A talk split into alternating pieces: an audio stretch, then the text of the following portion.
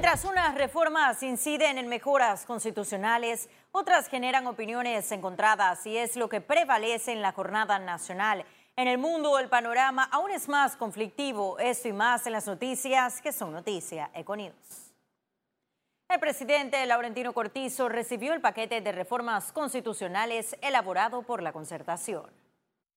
El borrador que será tomado como base por el Ejecutivo será analizado este martes en el Consejo de Gabinete de San Miguelito para su aprobación. Y lo que tenemos que hacer es algo que perdure en el tiempo. Entonces no es lo que le convenga a, un diputado o a un presidente o a un ministro o a un magistrado, es lo que le convenga al país. Entonces ese es el, gran reto. Y, yo espero que, la Asamblea, los diputados eh, de esta nueva Asamblea, eh, evalúen con con mucho detenimiento esta reforma. Al Ministerio Público. Se fortalece el órgano eh, judicial y Ministerio Público presupuestariamente hablando, ya no sería el 2% de los, de los ingresos corrientes del Estado, sino el 2% del presupuesto general del Estado, que es mucho más dinero. Eh, en, términos generales se fortalece, se fortalece la independencia del Poder Judicial, se desincentiva también el clientelismo político entre los cambios, las investigaciones hacia diputados y magistrados pasarán al Ministerio Público. Además, se limitará la reelección en la Asamblea por un periodo. Lo importante es darle la mayor consulta y en ese sentido la Comisión de Gobierno de la Asamblea va a tener un, un trabajo importante. Que todos vayan los que están a favor, los que están en contra, los que tienen alguna idea de modificar, que se sientan libres de acudir a la Asamblea. Se establece claramente que los diputados eh, no podrán tener otro trabajo, ya sea privado o público, remunerado. Si son electos para ser diputados, bueno, que ejerzan el 100% eh, su, rol de diputados para el cual se les está pagando el, el 100%. Una vez avalado, el ministro de la Presidencia y vicepresidente, José Gabriel Carrizo, llevará el proyecto al órgano legislativo para ser debatido y luego en el 2020 someterlo a referéndum. Félix Antonio Chávez, Econius. Y seguimos con más noticias. La Asamblea Nacional reveló los integrantes de las 15 comisiones permanentes de trabajo. Entre las más relevantes está presupuesto, donde quedaron Benicio Robinson, Víctor Castillo, Javier Sucre, Ricardo Torres, Jaime Vargas, Miguel Fanovich, Esenia Rodríguez, Dalia Bernal, Ronnie Araúz y Yanni Belábrego. Por otra parte, en credenciales, la comisión estará conformada por Roberto Ábrego, Juan Esquivel, Raúl Pineda, Gonzalo González, Francisco Alemán, Juan Diego Vázquez, Elías Vigil, Ana Rosas y Génesis Arjona. Ya mañana nosotros vamos a convocar una reunión después del Pleno a las directivas eh, para que conformen las directivas de determinadas comisiones y primero Dios el miércoles ya empezar a instalar las comisiones.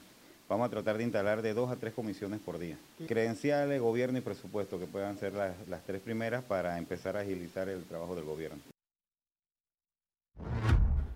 Y más de 25 mil firmas a favor de la reforma migratoria presentó este lunes la diputada Zulay Rodríguez ante el Pleno Legislativo.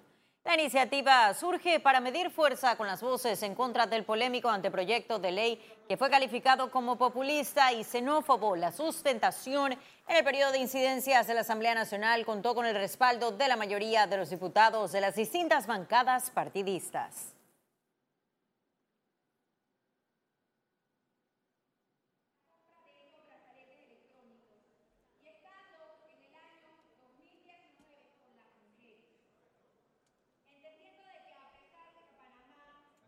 Señor presidente, le voy a entregar 25.743 firmas recogidas en tres días por las redes sociales para que esta reforma migratoria se dé. Aquí está. Quiero un ujier y cuente los nombres con cédula, nombre y lugar. 25.743 y siguen subiendo que quieren que esta reforma migratoria se dé. Y la Cámara de Comercio se manifestó de acuerdo con poner orden al tema migratorio, pero sin cerrar puertas ni tampoco generar enfrentamientos. Hay que hacerlo de manera ordenada, pero eh, el tema es hacerlo bien y el tema es sin los discursos estos de odio, porque Panamá queremos los buenos extranjeros, queremos que sigan viniendo, queremos que sigan invirtiendo y queremos que, queremos que sigan gastando aquí. En Panamá gran parte del crecimiento económico ha sido la inversión directa extranjera. Estamos hablando de más de 5.500 millones solamente el año pasado, que ha seguido en incremento y queremos seguir trayendo esos extranjeros y esas empresas extranjeras. Y continuamos. El diputado Raúl Fernández aseguró que no defenderá como abogado ningún caso remunerable. La reacción del independiente se da luego de ser cuestionado por estar en la lista de los 16 diputados que pidieron en el Pleno de la Asamblea Nacional la licencia para litigar por cinco años. Fernández en un comunicado indicó que sacará tiempo fuera del órgano legislativo durante su periodo para atender casos sociales sin importar su estatus económico. Pertenezco al libro de asistencia legal voluntaria desde hace más de una década, donde defiendo o doy trato judicial a las personas menos desfavorecidas económicamente para que se les respeten sus derechos dentro de un proceso judicial. Por eso eh, tengo la licencia para poder seguir atendiendo a estas personas Y cambiamos de tema. El proceso para escoger al nuevo director de la Caja de Seguro Social inició este lunes. De 17 personas que presentaron su hoja de vida para el cargo, solo seis fueron preseleccionados. Patrick Fati, Gregoria Barahona, Rubén López, Mario Kiel, Dino Mon y Enrique Lau.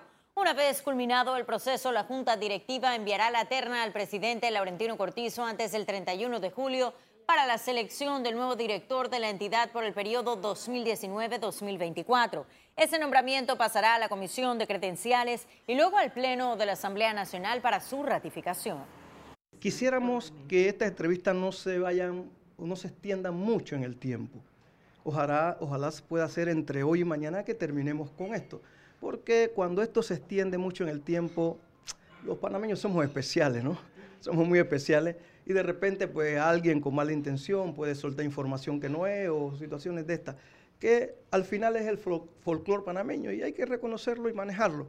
Pero sería, es bueno que eh, nosotros, la Junta Directiva, le demos celeridad respetando la ley, respetando los principios y respetando el derecho que tienen estos señores que aspiraron o que van a pasar a las entrevistas, pero eso sí, eh, cumplir y eh, ser, ser claros y puntual y lo más prístino, prístino posible en este proceso. Y la Cámara de Comercio exigió que se haga algo por la caja de seguro social. El gremio empresarial señaló que no se puede continuar dilatando la situación en la caja de seguro social en declaraciones a la prensa criticaron que han pasado 10 años en lo que no se ha hecho nada en la institución en cuanto a revisión de su ley orgánica. El presidente de la Cámara indicó que con el nuevo gobierno esperan que se le preste atención e informen cómo están las finanzas. Además, recomendaron separar la atención médica de la parte financiera y así enfrentar cómo se solucionará el problema de esa institución. Economía. Y expertos del sector logístico se manifestaron a favor y en contra de la creación de un ministerio. A continuación le contamos. Con metas trazadas en la Estrategia Nacional Logística 2030 para el fortalecimiento de este sector, surgió la idea de la creación de un Ministerio de Logística. El Consejo Empresarial Logístico consideró que se debe continuar acciones desde el gabinete. En principio, eh, necesitamos que eh, el gabinete logístico con su comité consultivo del sector privado em, continúe hasta tanto se busque, se busque el ente supra, que no, no necesariamente tiene que ser un ministerio, posiblemente lo sea o no. Creemos que hay que, hay que evolucionar. Necesitamos que eh, el Ejecutivo preste más atención al sector que, no, se ha dado en los últimos años. Algunos empresarios no están de acuerdo con la creación de un ente gubernamental, aseguran que empeoraría la tramitología. Yo pienso que hablar de un ministerio es traer más eh, burocracia a la tramitación, es un tema de, incurrir en un gasto adicional de planilla, eh, vas a subir la planilla estatal. Un experto del sector señaló que para un ministerio falta mucho tiempo, sin embargo advirtió que sí está en la hoja de ruta de aquí al 2030. Esta estrategia logística menciona dentro de su cronograma eh, una, un ente institucional que sea el garante del desarrollo de esta estrategia logística eh, y, que, y que vele por los intereses del sector logístico. El ministro asesor José Alejandro Rojas aseguró que el gobierno dará empoderamiento al gabinete logístico para que desarrolle y ejecute lo que no se hizo en los últimos cinco años. Ciara Morris, Econews. Y Cableonda fue reconocido como el Internet más rápido de Panamá. Con un puntaje de velocidad de 60.06, Cableonda recibió por segunda vez el primer lugar en los premios Speedtest Awards 2019 otorgados por la empresa Ookla, compañía estadounidense y líder global de servicios de medición de Internet. El reconocimiento es producto del desempeño de la empresa en el primer semestre 2019. Para ese año, Cable Onda estima una inversión de alrededor de 82 millones de dólares en expansión y adecuación de su red. Eh, esto nos llena de orgullo, la verdad. Eh, es algo por lo que trabajamos todos los días y que, una entidad como UCLA lo reconozca nos pone muy contentos. Eh, sabemos también del rol que Cable Onda tiene en términos de conectar a Panamá una gran proporción de hogares en Panamá se conecta a Internet a través de nuestras autopistas digitales. Sabemos de ese rol, de la importancia que jugamos y en los rankings de UCLA no solo se ve eh, a Cable Onda como el número uno, sino que se ve también Panamá muy bien posicionado con respecto a los otros países de la región y y el presidente de la República, Laurentino Cortizo, se reunió con ejecutivos de Cable Onda y Millicom International Cellular.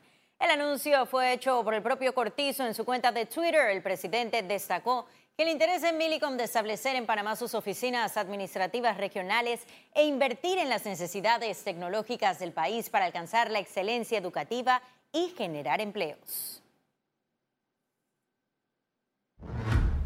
Y ahora sí ha llegado el momento de conocer un resumen de la jornada bursátil de este lunes 15 de julio. Iniciamos.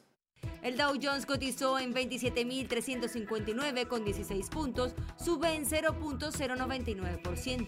El IBEX 35 se situó en 9.323 con 60 puntos, un aumento de 0.33%, mientras que la Bolsa de Valores de Panamá se ubicó en 443 con 20 puntos, una baja de 0.20%.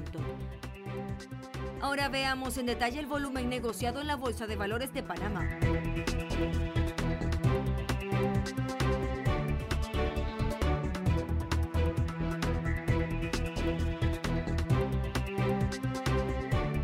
Total negociado 7.197.471,71 centavos.